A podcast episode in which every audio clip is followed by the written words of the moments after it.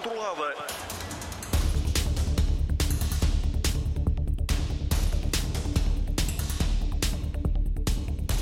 Boa noite, venha connosco, já estamos na grande área de análise da RTP3 e da RTP Internacional, nesta noite de play-off da Liga Europa, com vitórias do Sporting na Suíça, frente ao Young Boys, também uma vitória complicada do Benfica, 2 a 1 em casa, frente ao Toulouse, e uma derrota do Braga na Pedreira, 4 a 2, frente ao Karabakh do Azerbaijão. Vamos olhar para estes jogos ao longo deste programa, mas não vamos esquecer também a crise de resultados do Futebol Clube do Porto, que no início da semana perdeu perdeu em Aroca, está cada vez mais longe dos primeiros lugares. Como sempre, servimos a melhor opinião nas noites de quinta-feira com a análise de Bruno Prata, João Alves, Rui Malheiro e Matilde Fidalgo.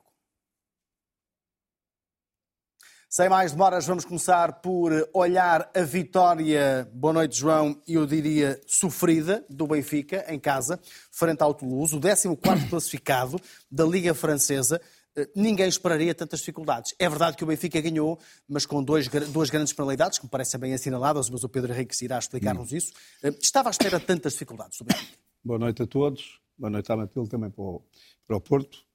Uh, uh, não, não estava. Estava. Fiquei, sinceramente, admirado com a exibição do Benfica. Portanto, foi um Benfica na primeira parte criou uma, um lance ou dois de, de golo, portanto, muito pouco em termos de, de futebol ofensivo.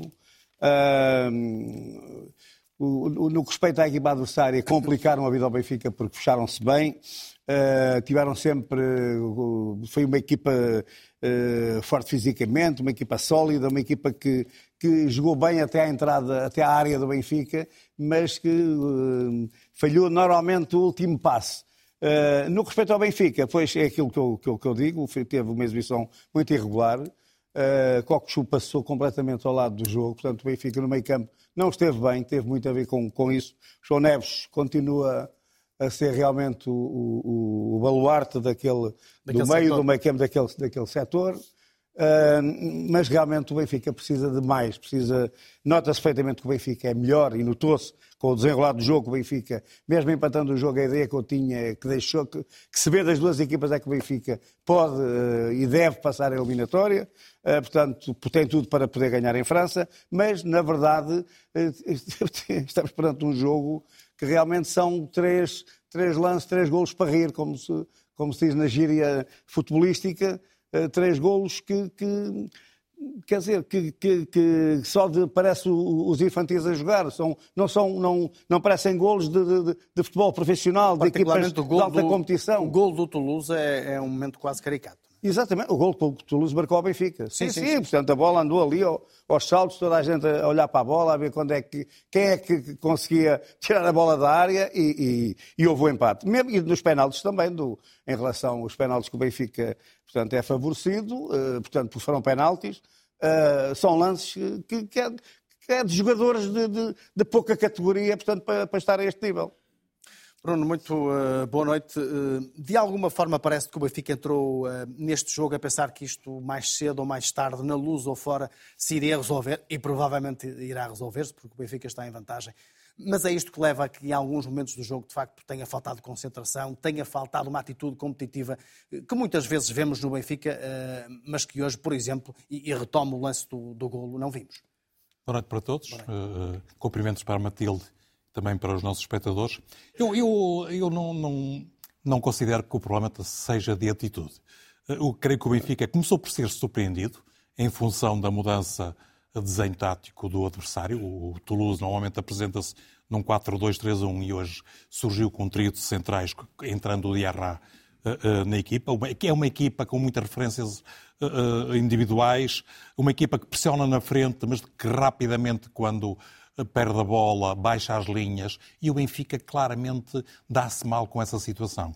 Eh, eh, eh, o Benfica tem falta de critério na organização ofensiva e sem espaço, sem poder utilizar o futebol vertiginoso, as transições ofensivas quase sempre à custa da capacidade de Rafa, tem muitos problemas para desequilibrar na frente.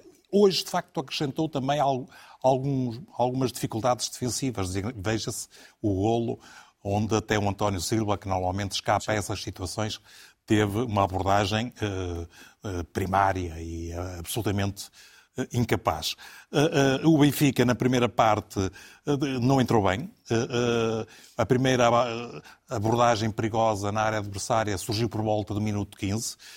Depois tem um ou outro ameaço, mas verdadeiramente só cria perigo em duas situações já muito perto do... Uma do João Mário e outra do Rafa. Não, não, eu refiro mais duas do Rafa. O ah, Rafa remata ao travessão e depois há de facto... Mas há uma também do João Mário. Ah, sim, é a, é a, última, mas, mas o lance é, é do Rafa também, era okay, aí que eu queria chegar. E, e, essa bola também roça no, no, no, no posto. Também, uh, uh, fez o suficiente para estar em vantagem já, mas, mas foi uma produção abaixo daquilo que é o mínimo exigível, tendo em conta a diferença de valor das duas equipas. Eu, eu, eu creio que o Benfica, este, este gol de vantagem que leva para a França, Uh, uh, uh, não, não, é tão preocupante porque eu creio que o Benfica tem condições para, para conseguir um bom resultado lá. Deixa-me só referir que na segunda parte o Benfica não, não foi melhor sequer do que tinha sido na primeira. Foi um Benfica que de facto marcou dois golos ambos em resultado de, de, de penaltas, creio que indiscutíveis, mas vamos esperar pelo Pedro Henriques.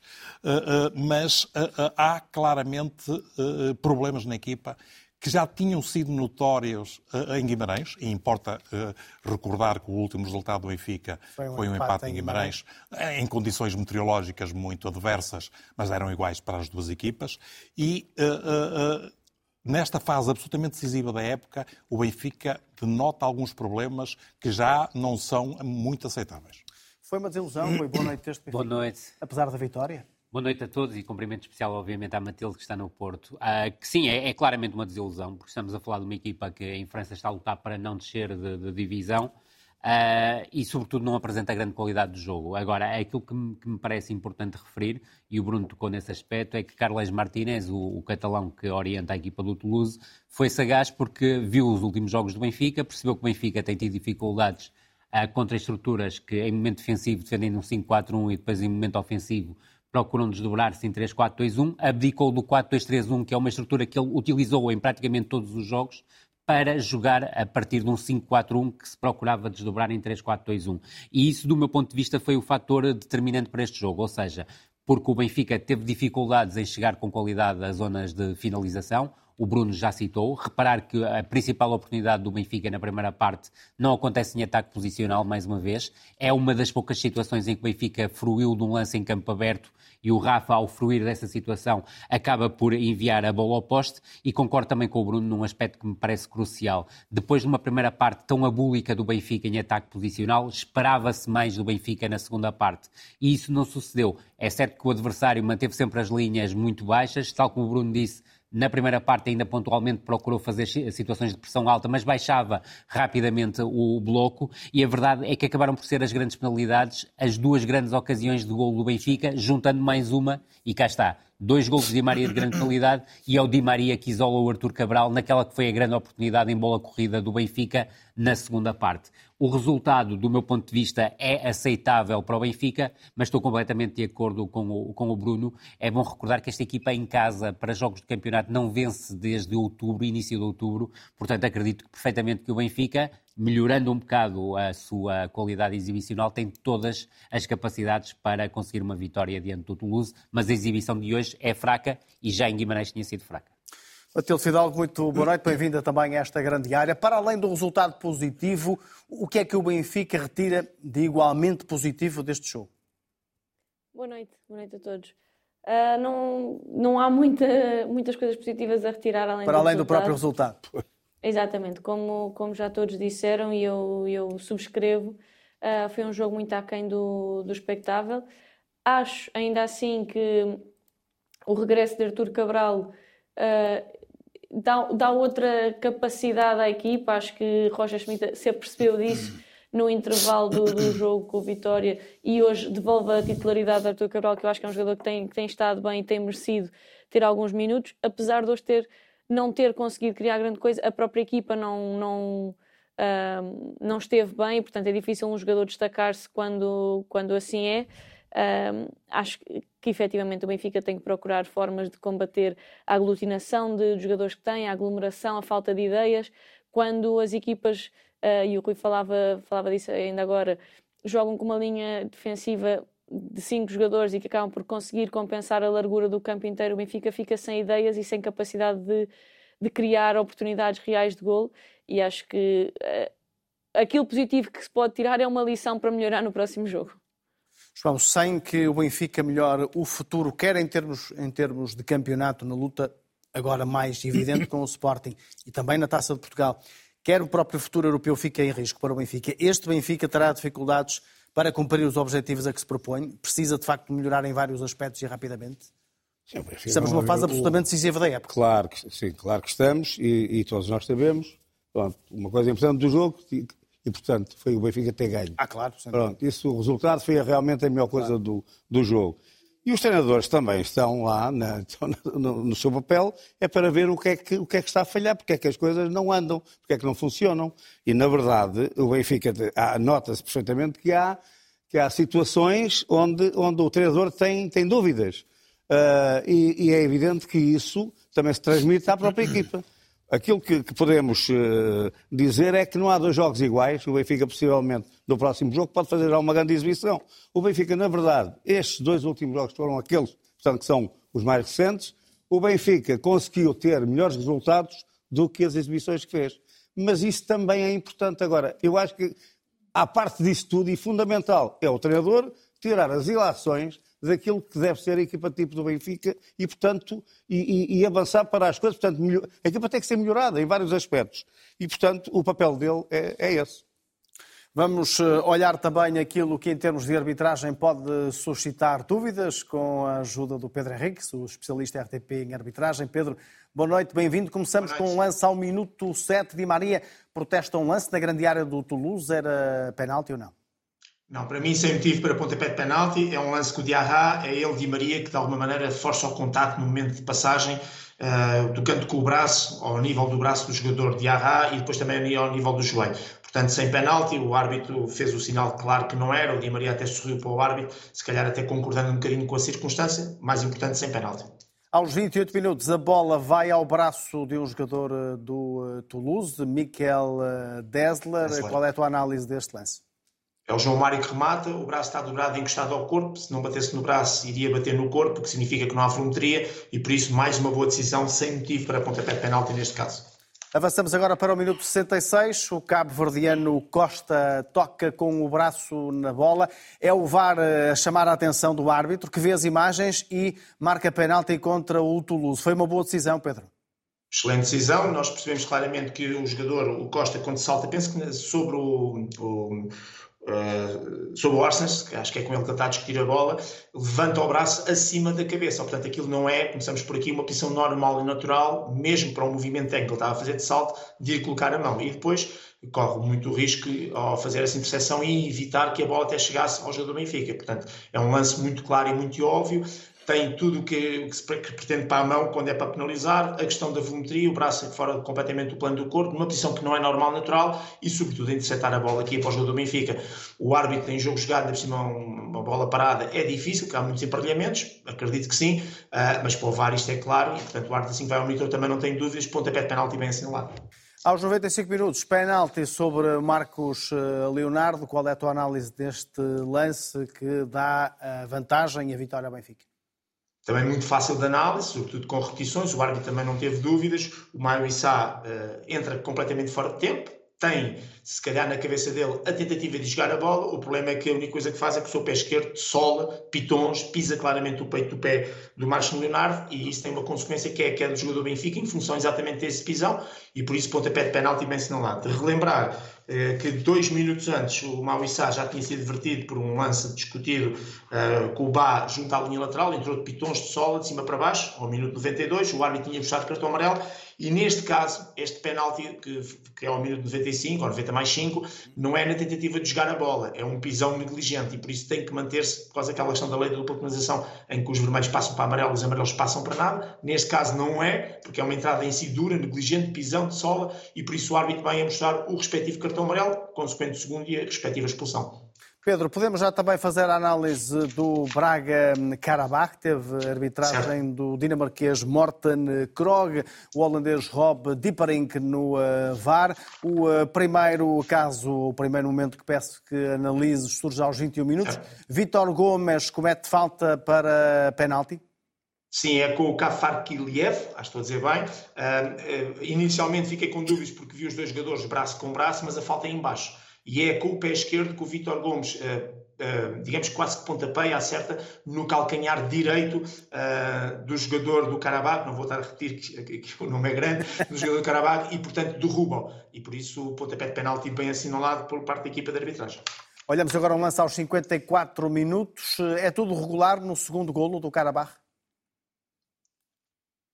Sim, porque hum, inicialmente o jogador que marca o golo, uh, uh, penso que é o Juninho, não, neste não é o Juninho, é o Zubir, acho que é o Zubir. O número 10, quando Zubir. marca o golo, fica-se com a ideia que ele aparece completamente à frente da baliza, portanto, completamente isolado. O que conta neste lance, que é um lance que pode deixar confuso as pessoas a análise, é o momento em que o livro é batido e depois a bola bate na barreira do Braga e ressalta, e vai ressaltar para o jogador uh, número 10. O que conta é onde é que está o jogador número 10 no momento em que o livre é batido. Ora, o jogador número 10 não está em posição de fora de jogo. Uh, e, portanto, a partir do momento que a bola ressalta na barreira, vai para uma posição de um jogador que, entretanto, estava em posição legal no momento do remate, automaticamente há fora de jogo para o assistente levantar a bandeirola. Eu compreendo que aparece ali um jogador à frente, não tem essa capacidade de ver, uh, mas depois o VAR intervém e muito bem a validar o gol do Carabao. E aos 56 minutos, Pedro, VAR volta a reverter um fora de jogo que determinou o terceiro golo da equipa do Azerbaijão. Pergunto se esteve bem nesta decisão. Sim, aqui é que é o Juninho, não estou em erro, que está em linha uh, com o penúltimo adversário, portanto com o último defensor, que a gente diz que é o defensor, mas é, no fundo é o penúltimo, o último é sempre o guarda-redes.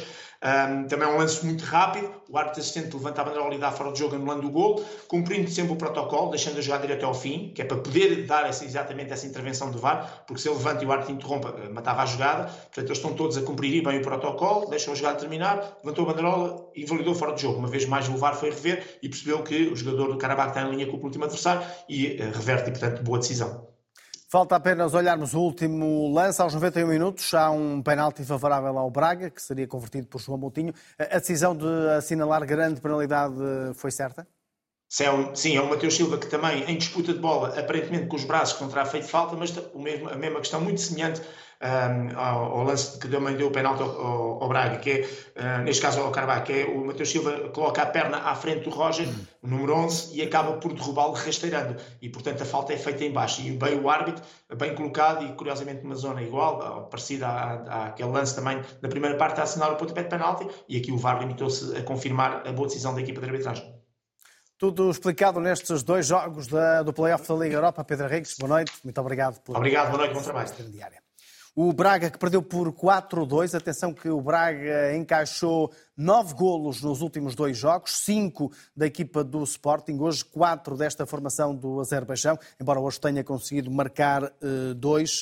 Depois de alguma euforia com a conquista da Taça da Liga, o Braga está a viver o pior momento da época, Rui. Está, e sobretudo, Manel, porque há um problema adicional a esta questão que vai além dos resultados, que é a crise identitária da equipa do Sporting de Braga. Ou seja, nós habituamos-nos a ver, principalmente durante a primeira volta do campeonato, uma equipa do Sporting de Braga que era tremendamente contundente do ponto de vista ofensivo, que chegava com grande facilidade, marcava muitos golos, era o melhor ataque uh, do, do, campeonato. Falava-se um Tinha, problema defensivo entanto, do Braga, mas de, de, uma equipa que meio campo para a frente era Exatamente, muito Exatamente, e depois houve o tal momento de, de viragem, que é aquele jogo entre o Sporting Sporting e o Sporting de Braga para a Taça da Liga, em que o Arthur Jorge leva o jogo para uma dimensão mais estratégica, ou seja, abdica de ser uma equipa ofensiva para passar a ser, naquele jogo diante do Sporting, uma equipa ultra defensiva.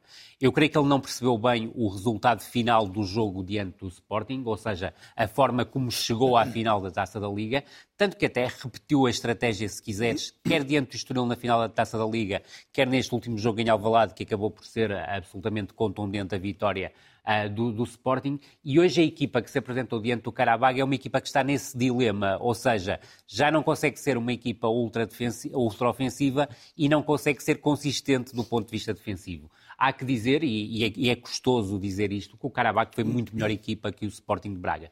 Karabakh foi superior em ataque posicional, esteve muito melhor, com boas variações de corredor. Também tem jogadores criativos, principalmente o Benzia e o Zubirra, que, que, se destacam nesse ponto de vista. Foi também uma equipa que, quando foi preciso, deu bola ao Sporting de Braga, roubou-a e partiu em contra-ataques veementes que acabaram por estar na origem, uh, por exemplo, o lance do 3-1, uh, concluído pelo Juninho, antigo jogador do Desportivo de Chaves. Mas o que fica hoje, principalmente, da exibição do Sporting de Braga, é uma exibição muito inconsistente. Uh, este golo do João Moutinho, já nos instantes finais da, da partida, na, na, transformação de uma grande penalidade, pode criar aqui a ideia de ainda haver uma hipótese Sim, muito tenue de reverter o resultado, ou pelo menos levar o jogo a prolongamento às grandes penalidades, mas vai ser muito difícil, porque o Karabakh é uma equipa que não é por acaso que tem 20 e tal pontos de avanço Sim. no campeonato Azeri. Faz um campeonato É uma equipa que, se tu reparares, em termos de Liga Europa, acabou apenas por ser batida pelo Bayer Leverkusen, que é se quisermos, uma das melhores equipas de futebol europeu em 2023 e 2024, só que a verdade é que quando foi para aliar-se com o Molde e com o Aken, foi claramente superior aos dois adversários. E cá está, acaba por se repetir um bocado isto entre o Sporting Braga, mas fica claramente a ideia de uma desilusão e também de alguma confusão do Arthur Jorge a partir do banco de suplentes, nomeadamente com a aposta em Abel Ruiz numa fase inicial como médio ala esquerdo e depois a transformação da estrutura num 4-4-2, 4-2-4 com o Salazar, que é um jogador imprescindível no centro do jogo, a surgir pelo corredor direito. Matilde, fala-se muitas vezes da dinâmica de vitória, neste caso e no Braga, com estes dois resultados pesados consecutivos. Pode haver quase aqui uma antidinâmica de resultados negativos, do qual o Braga pode ter dificuldades eh, para sair?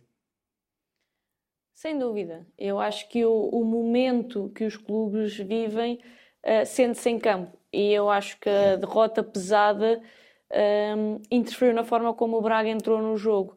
Uh, o Carabag claramente a querer dar iniciativa ao Braga e o Braga também receoso de ser a equipa que, que pegava no jogo e que, e que dava iniciativa e acho que voltou a demonstrar as fragilidades que tem. O Braga tem sofrido muitas vezes em, em, em bolas paradas e a transição defensiva foi sempre muito complicada para, para esta equipa, que acabava por, e como já, como já foi dito, e eu concordo, uh, disfarçar um bocadinho estas dificuldades, porque sofria quase sempre, mas marcava com.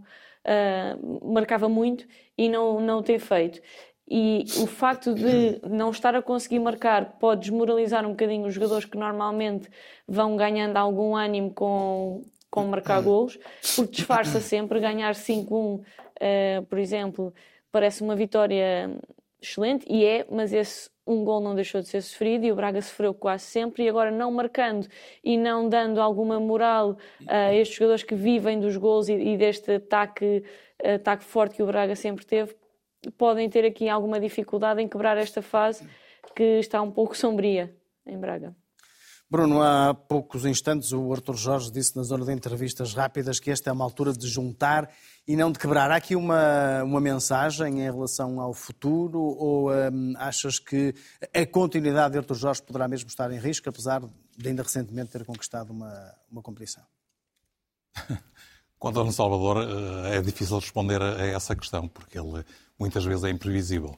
Eu, eu acho que o Braga uh, tem somado um conjunto de maus resultados. Perdeu pela terceira vez consecutiva em Albalade uh, por 5-0. Foi apanhado pelo Vitória de Guimarães na classificação na Liga Portuguesa e agora está com o pé praticamente fora da Liga Europa. E eu tenho que ser sincero, nada disto me surpreende de forma absoluta. Vocês são testemunhas Sim. que eu sempre uh, questionei uh, uh, não diria o futebol do Sporting de Braga, mas a unidade de, de, desta equipa bracarense em função da qualidade absolutamente excepcional do seu plantel. Tinha a obrigação de fazer mais e melhor. E boa parte desse problema é resulta do facto de, mesmo nos seus melhores momentos, em que conseguiu alguns resultados interessantes, ganhou a Taça da Liga, por exemplo, e só aconteceu fruto, não vou dizer do acaso, de uma dose de felicidade grande. Veja-se o jogo com o Sporting, mas também da dependência das individualidades. E quando as individualidades não funcionam, aquilo que, que sobressai é a incapacidade defensiva deste Sporting de Braga. O Sporting de Braga, em 31 jogos, até agora na época, sofreu 53 golos. Isto não são números dignos de uma equipa que começou a época como prota-candidata ou até candidata ao título. Uh, uh, há claramente uh, equipa a menos para tanta qualidade. E, e, esta é uma equipa, é, perdão, é uma crítica que eu já faço há muito tempo. Vocês são, são testemunha. Neste jogo, a superioridade do, do Carabao eu acho que ficou patente durante a maior parte do jogo. Durante os primeiros 30 minutos, isso foi logo absolutamente uh, flagrante. O Braga mudou uh, uh, hoje, de facto, com o Abel Ruiz a partir da esquerda. Não que seja uma, uma solução uh, uh, estranha para ele, ele já o fez noutras alturas, mas eu creio que a preocupação essencial foi lançar imediatamente Banza após a chegada da, da Sem com isso retirar o Abel Ruiz. Exatamente. De, depois, creio que boa parte do problema em termos de organização uh, defensiva resulta do, do, posicionamento demasiado adiantado do Zalazar. Certo. Eu creio que o Zalazar é um magnífico jogador. Foi, é a contratação mais cara do, do, do Sporting de Braga, custou 5 milhões de euros, mas ele é é no máximo um 8, não é um 10. E, e, hoje não havia Ricardo Horta, Ricardo Horta que, tem, é que pode fazer, fazer de facto, esse papel. Há uma data de equívocos neste Sporting de Braga e eu não ficarei surpreendido que, há, que é resultado tudo isto, haja também uma mudança de treinador. E houve um aspecto curioso, Manel, é que o Moutinho ficou muitas vezes como 6 e o Vitor Carvalho saltava para a posição 8, ainda ao encontro daquilo que Sim, e acresce ainda a saída do Alves Morati, que, Sem dúvida. que poderia ajudar Sim, a claro. Ou até do próprio André Horta. Pela sua qualidade. Em algumas situações Exatamente, um nem um nem outro. Importante, é verdade. João Alves costuma dizer-se que a memória é curta no, no, no, no futebol. futebol. e, de facto, o Braga está com dificuldades e, apesar desta conquista recente, parece que, de facto, se os bons resultados não reaparecerem rapidamente, o Dr. Jorge pode mesmo ter um caminho estreito em Braga? É como disse, é o. É a vida de treinador. É a vida de treinador. Eh, eu acho que, que pelo, pelo percurso do Arthur Jorge até agora, a época passada que fez, eh, a época que foi uma boa primeira volta, uh, ganhou um título que não, não nos podemos esquecer. Sim, é muito importante. Independentemente para se foi com sorte, se foi com azar, isso aí já são, são. Para se ganhar qualquer coisa tem que ter sempre sorte também. Uh, e, portanto, uh, aquilo que me parece é que uh, há situações em que os clubes têm mesmo que tomar decisões e, e, e às vezes justifica-se, deixa de haver ambiente. portanto, há uma série de, de, coisas que acontecem durante, durante as épocas futebolísticas que realmente as equipas têm altos e baixos e, por isso mesmo, no, este caso do Braga é um caso, portanto, como muitos outros que, que acontecem no futebol. Mas, de todas as formas, acho que ele, o Arthur Jorge deve ter esse crédito, na minha opinião, Estou a falar como treinador, mas também estou a falar como homem do futebol claro. e como. Acha que ele ainda merece um, acho, acho, mais acho, algum sim. crédito. E deve ser ajudado pelo presidente e pelos jogadores. O Arthur Jorge merece ser, até porque tem demonstrado sempre uma correção uh, quando comunica com, com as pessoas, com os adversários, com os jogadores, com a comunicação, com, toda, com, com os adeptos.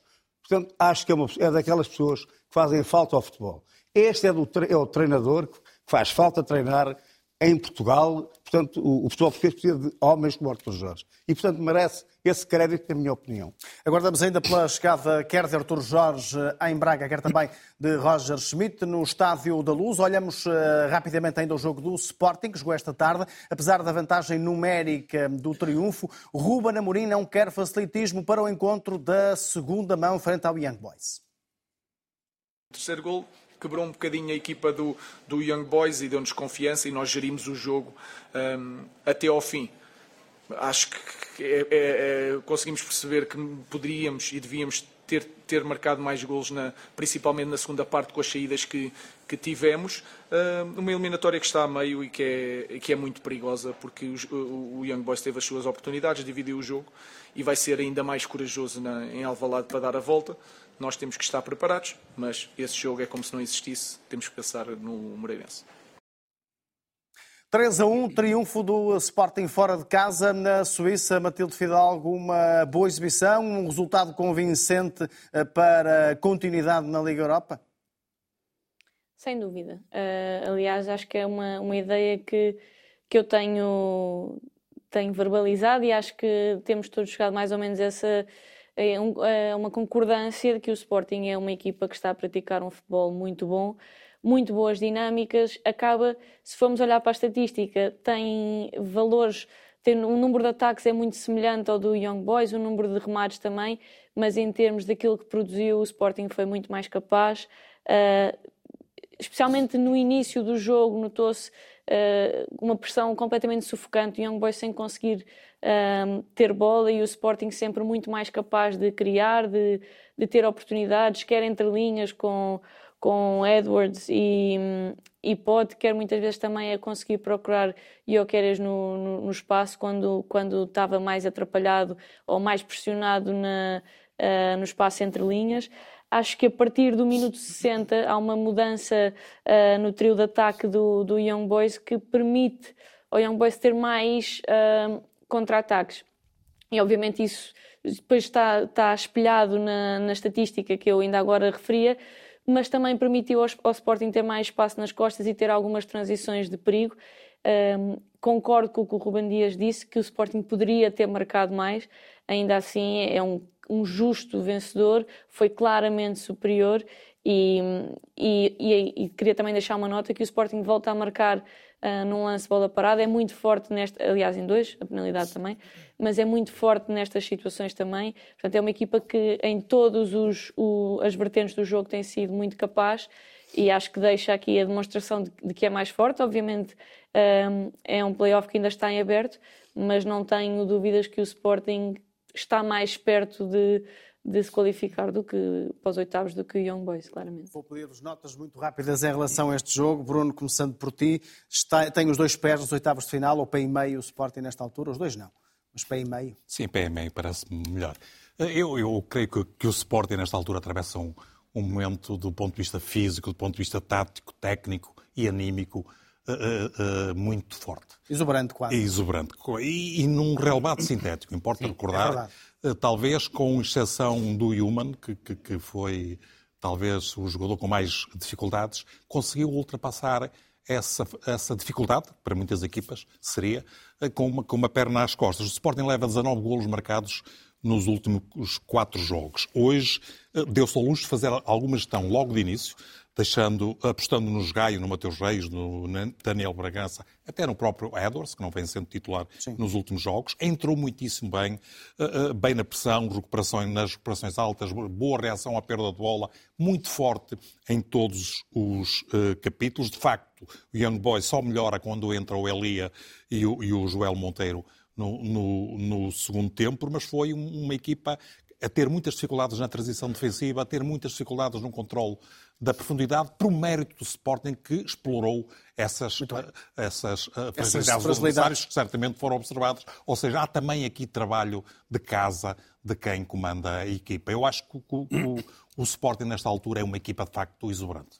Está quase resolvido isto, João Alves? Está, está. Nota-se que há uma diferença. Para já esperava muito mais do Young Boys. Entre Portanto, também devo dizer... A equipa aquele... que veio da Champions. Exato, sim, mas da Champions, mas, mas, e por isso, exato, e esperava mais por isso mesmo. Eh, e porque o Boys é, é realmente o atual campeão da Suíça. Sim. Uh, depois, uh, o relevado misto, que, que, o Bruno fala do sintético, não é um sintético normal, é um, é um relevado com mistura e, portanto, é, neste momento, uh, por exemplo, o jogo de Guimarães tinha dado jeito jogar com aquele relevado. tinha dado jeito ao Benfica. Uh, e ao Guimarães também. E depois é, uma, é outra vez também uma questão, realmente é, é, é, curioso, é a jornada dos erros individuais. O Sporting faz 2-0 com, eh, com, com autogolo e com o, o, o, penalti, o guarda-redes faz um penalti que é, é incrível, é de um, é de um, de um, cá está, é de um principiante também. Uh, é, mas os erros fazem parte do jogo. Fazem parte do jogo fazem parte têm a de ser aproveitados. E, e ser aproveitados. E, portanto, aquilo que eu, que eu, quero dizer é que, à parte disso, o Sporting está, como o Bruno disse muito bem, está num momento de forma fantástico, que já vimos falando nisso há, há uns tempos esta parte e, e continua realmente com, com, com, com, toda a pujança que, que, que tem demonstrado. Sublinhas, Rui, a boa gestão que o Bruno já, já aqui anunciou do Ruben Amorim? Sem dúvida nenhuma, e sobretudo tenho que realçar um aspecto que me parece essencial naquilo que tem sido a campanha do Sporting, nomeadamente nestes últimos meses. É que o Sporting no campeonato português, ou das equipas do campeonato português, é a mais forte nos quatro momentos do jogo, ou seja, é a melhor equipa em ataque posicional, é a melhor equipa em organização defensiva, é muito melhor equipa do que as outras na transição defensiva, e, a Matilde muito bem salientou esse aspecto, a forma como o Sporting na fase inicial do jogo reagiu alto à perda, conseguiu recuperar operações em zonas altas, dificultou a saída do Young Boys e também é na transição ofensiva. E repara que o Sporting pode ser ainda mais mortífero, se quiser, na transição ofensiva, porque o Sporting chega muitas vezes em situações de paridade numérica ou até superioridade numérica às zonas de finalização e falha ou última decisão ou última definição. E esse aspecto pode contribuir para o Sporting ainda ser uma equipa mais mortífera do ponto de vista ofensivo. E eu creio que esse aspecto será determinante para o Sporting conseguir pelo menos a nível internacional, ainda conseguir chegar mais longe, e quando falo de chegar mais longe, é tal como ao Benfica, poder chegar a uma final da Liga Europa. Olhamos também o atual momento do Porto. O Porto joga na próxima semana para a Liga dos Campeões, recebe o Arsenal no próximo, na próxima quarta-feira. Mas neste momento, Bruno, quando olhamos para o Porto em termos exibicionais, dificilmente vemos ali uma equipa de patamar Champions. O Porto está uh, num patamar muito abaixo daquilo que era esperado, uh, provavelmente pelos adeptos e pelo próprio Sérgio Conceição, nesta altura. É difícil responder a isso. Eu vou explicar. O Porto depois. Achas que o Porto se pode transfigurar na Champions, não, como não, aconteceu? Eu, eu, vou chegar lá. O Porto, depois daquele empate uh, no Bessa, e já foi há uns jogos valentes é. atrás, mudou. E, e mudou desenho, mudou alguns protagonistas e claramente eh, melhorou também de produção. Logo a seguir, goleia o Estoril para a Taça de Portugal, ganha o Sporting de Braga e volta, volta a golear o Moreirense, ganha em Faro e a seguir ao empate com o Rio Ave. Num jogo onde o Foco de Porto fez o suficiente para ganhar com uma com uma margem... Ao intervalo podia estar a ganhar 3-0. Claro, fez uma boa exibição. Não há outra maneira de dizer. Nem Sem sempre dúvida. quando se joga bem se ganha no futebol. É não há outra forma de, de, de referir isto. E, uh, entretanto, há o jogo com Santa Clara, que, não, que de jogo não teve nada, como já falamos aqui a semana passada, e agora em uh, uh, frente ao Arouca que importa dizer que é uma excelente equipa. O, o, o seu treinador está a fazer um trabalho magnífico. Ele, ele subiu do 18º para o 7 lugar, leva 26 golos marcados e 12 uh, sofridos neste, neste período. Uh, uh, em 10 jornadas conseguiu 22 pontos. É absolutamente excepcional o trabalho de Daniel Souza do ponto de vista da organização da equipa e do ponto de vista também dos valores. Porque tem, de facto, alguns valores que não se resumem sequer ao, ao, aos jogadores espanhóis. Ao tridente são, espanhol. Ao tridente espanhol, mais o Arruba, a, a, a, Rabarrena. Deixa, desculpa, desculpa estar a apressar, mas o tempo urge e, e queria de facto que, não, não que me falasses do, do, que é que o Porto e que é que os adeptos do Porto podem esperar de um confronto com uma equipa como o. Mas eu ia falar, deste, neste jogo o Porto sofre um golo na primeira jogada. Um, uma jogada belíssima, bem desenvolvida a seguir toma conta do jogo, joga bem, é exemplo do que vinha fazendo nesta fase que eu acabei de referir, e uh, uh, chega ao empate, pode fazer o 2-1 ou até o 3-1, e no início da segunda parte sofre o 3-1. E claramente, do ponto de vista emocional, a equipa abanou. A equipa não está E uma preparada. equipa que abana frente ao Oroca está preparada para fazer bom resultado frente ao Arsenal? Eu... Fica a pergunta, não vais ter tempo para responder. Vamos ouvir eh, Roger Schmidt, que está a chegar à sala de imprensa do Estádio da Luz para analisar o triunfo do Benfica frente aos franceses do Toulouse. Gostaria de saber a sua opinião acerca deste jogo. Foi um jogo difícil.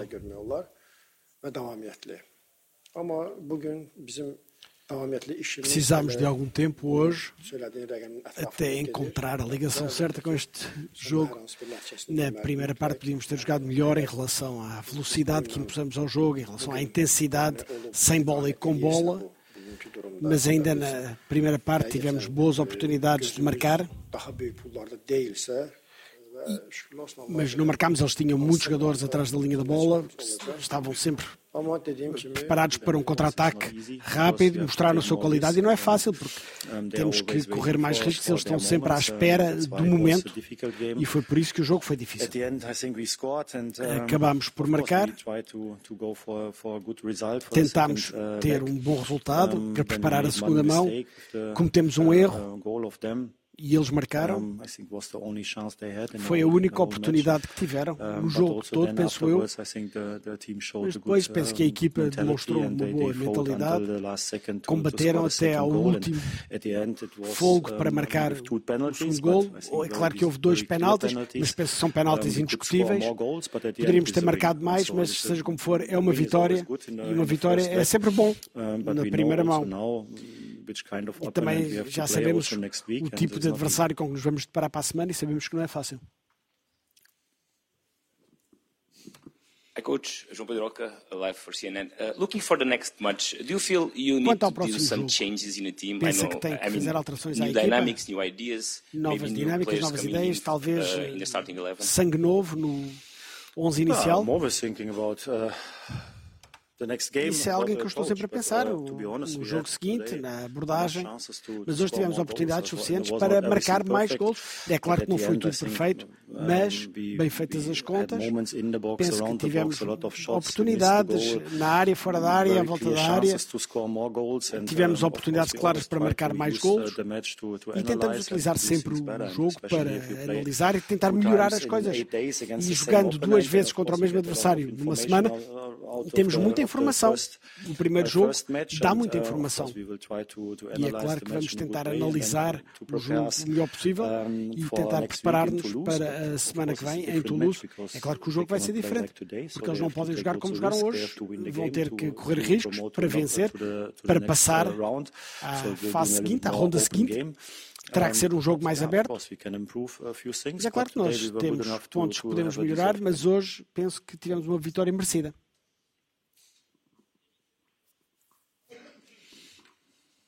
Boa noite, Roger. Filipe Ribeiro para a CMTV. Um, apesar da vitória, os adeptos do Benfica mostraram, mostraram alguma insatisfação com a exibição. Insatisfação essa, por exemplo, durante algumas substituições que o Roger fez durante o jogo, especialmente quando decidiu tirar o Artur Cabral, foi muito assobiado. Lá fora, apesar da vitória, os adeptos contestaram muito a exibição do Benfica e eu queria perguntar ao Roger se considera justas estas críticas dos adeptos. Ah, you know. Eu tenho é que me concentrar no uh, jogo. Estou perfeitamente uh, concentrado no jogo. Os adeptos têm sempre a sua própria opinião sobre tudo e é normal, não é um problema.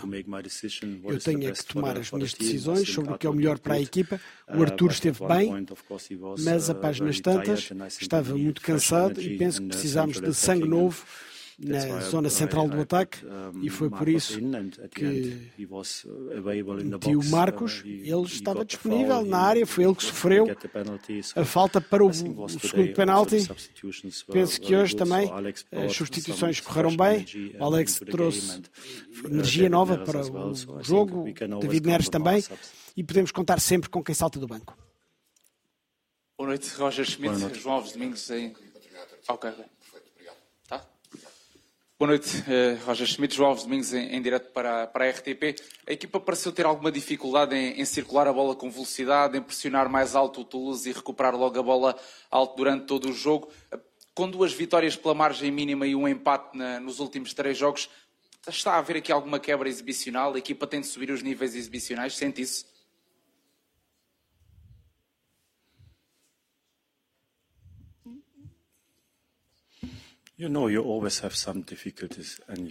Há sempre dificuldades em todos os jogos. Se jogar três em três dias, no domingo jogámos contra o Vitória, viram o estado do relevado, não foi fácil. Hoje tivemos algumas dificuldades, temos que melhorar, mas também tivemos momentos muito bons. Conseguimos criar muitas oportunidades. Uh, conseguimos criar momentos na área e em seu redor. Temos que respeitar também o adversário.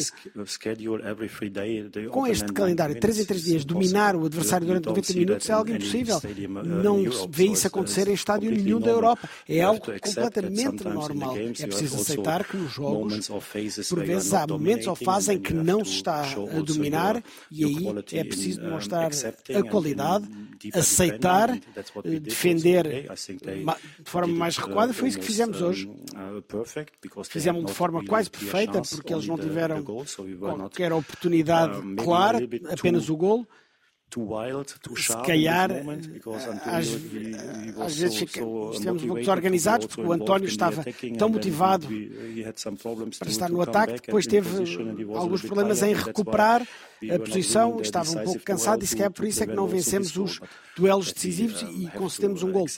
Mas temos que aceitar,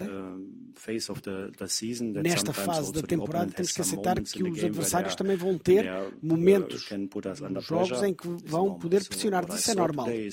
O que eu vi hoje foi a equipa a lutar, nem tudo foi perfeito, mas foi suficientemente bom para vencer este, gol, este jogo de forma merecida. Final da conferência de imprensa de Roger Schmidt no Estádio da Luz, depois do triunfo por 2 a 1. Bruno, vou deixar-te concluir o teu raciocínio em relação ao Não, é muito rápido. Para além do problema anímico que eu já tinha referido há instantes, o Porto tem nesta altura também um problema defensivo. Durante muito tempo falou-se na dificuldade que o Porto apresentava em termos atacantes, e o Porto só tem 35 golos marcados. Quarto melhor ataque. Ah, ah, mas, mas nesta altura a questão defensiva é tão ou mais premente. E não é por acaso que, está, que já perdeu 18 pontos e, e, e, vai com quatro derrotas, que é o máximo que o Sérgio Conceição em cada uma, somou em cada uma das, das, das épocas. Uh, uh, eu, eu, Para concluir, Bruno. É muito rápido. Eu vou plagiar um comentário que tive a oportunidade de, de ler numa rede social qualquer. Olhando para a gestão financeira do Foco do Porto, quase só resta à, atual administração do Foco do Porto tentar antecipar os pontos das próximas épocas para resolver a questão do título, que parece cada vez mais uma miragem. Infelizmente eu não vou ter tempo para vos ouvir a todos sobre o Porto. Temos as rubricas com o Bruno e o João Alves hoje, mas, Rui, muito rapidamente, parece que o dia-a-dia -dia do Porto, marcado por uma pressão de um período pré-eleitoral, pela Operação Pretoriano, está também, de alguma forma, a, a, criar instabilidade na própria equipa? Não há aqui nenhuma relação direta uh, ou indireta? Eu creio que não há uma relação direta, mas parece que há. Obviamente que a equipa do Futebol Clube do Porto está habituada a ter os Super Dragões do seu lado e, sobretudo, o líder da sua claque. E a sua não ausência, ou aliás, a sua ausência, acaba por também ser perceptível aos jogadores. Mas repara que um dos Embora aspectos... tenha sido substituído. Na Exatamente. Função, é? Agora, repara que um dos aspectos foram os próprios Super Dragões viraram-se contra a equipa no último jogo. E aquilo que me importa salientar, porque o Bruno tocou em todos os aspectos futebolísticos importantes, é que foi a resposta do capitão Pep ao momento de crise do Futebol Clube do Porto. Ou seja, deu o corpo às balas, provavelmente como outros não deram quando deviam ter dado. Muito bem, vamos às eh, rubricas que fecham este programa, começando com a visão periférica a escolha do Bruno Prata.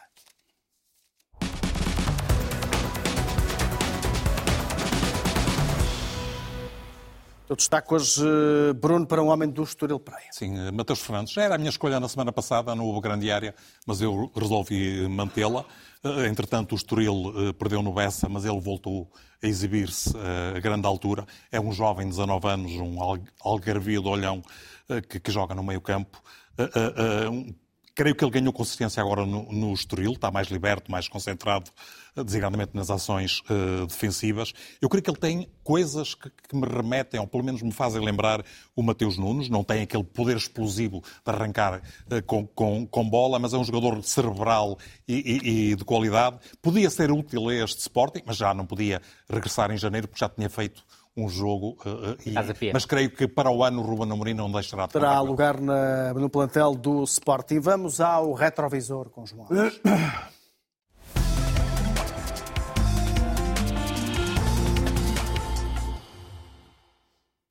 João, vamos olhar para dois nomes que deixam saudades e que o João Alves uh, treinou.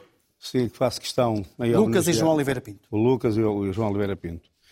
Primeiro foi o João Oliveira Pinto, que foi meu jogador no Farense, uh, ajudou a fazer o Farense uma, uma excelente época.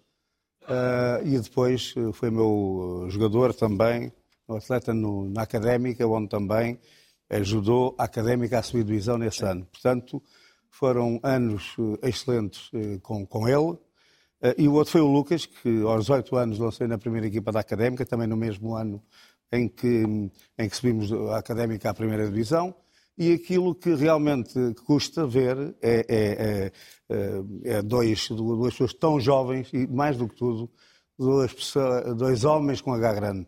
Daquelas, daquelas pessoas que nós, quem é treinador, gosta de ter a trabalhar consigo. São, são dois meus meninos que eu guardo com muito, com muito amor no meu coração. E uh, para, para, e, e, para, paradoxalmente, os dois foram, devido à sua carreira, o, o Lucas esteve no Estrela Vermelha e deixou de jogar devido a um problema, portanto, cardíaco, e foram, entraram os dois no Sindicato de, de Jogadores, que eh, é uma organização, portanto, é uma instituição que realmente eh, tem eh, esse cuidado de colocar gente muito boa dentro das suas fileiras e que é evidente que o Lucas tem uma sala uh, com um anfiteatro com, com, o nome dele, com o nome dele e, o, e o, o, João Oliveira Pinto também penso que que, que irá, o Sindicato de Jogadores irá, irá fazer, fazer, algo. Portanto, é, é a minha saudade para eles.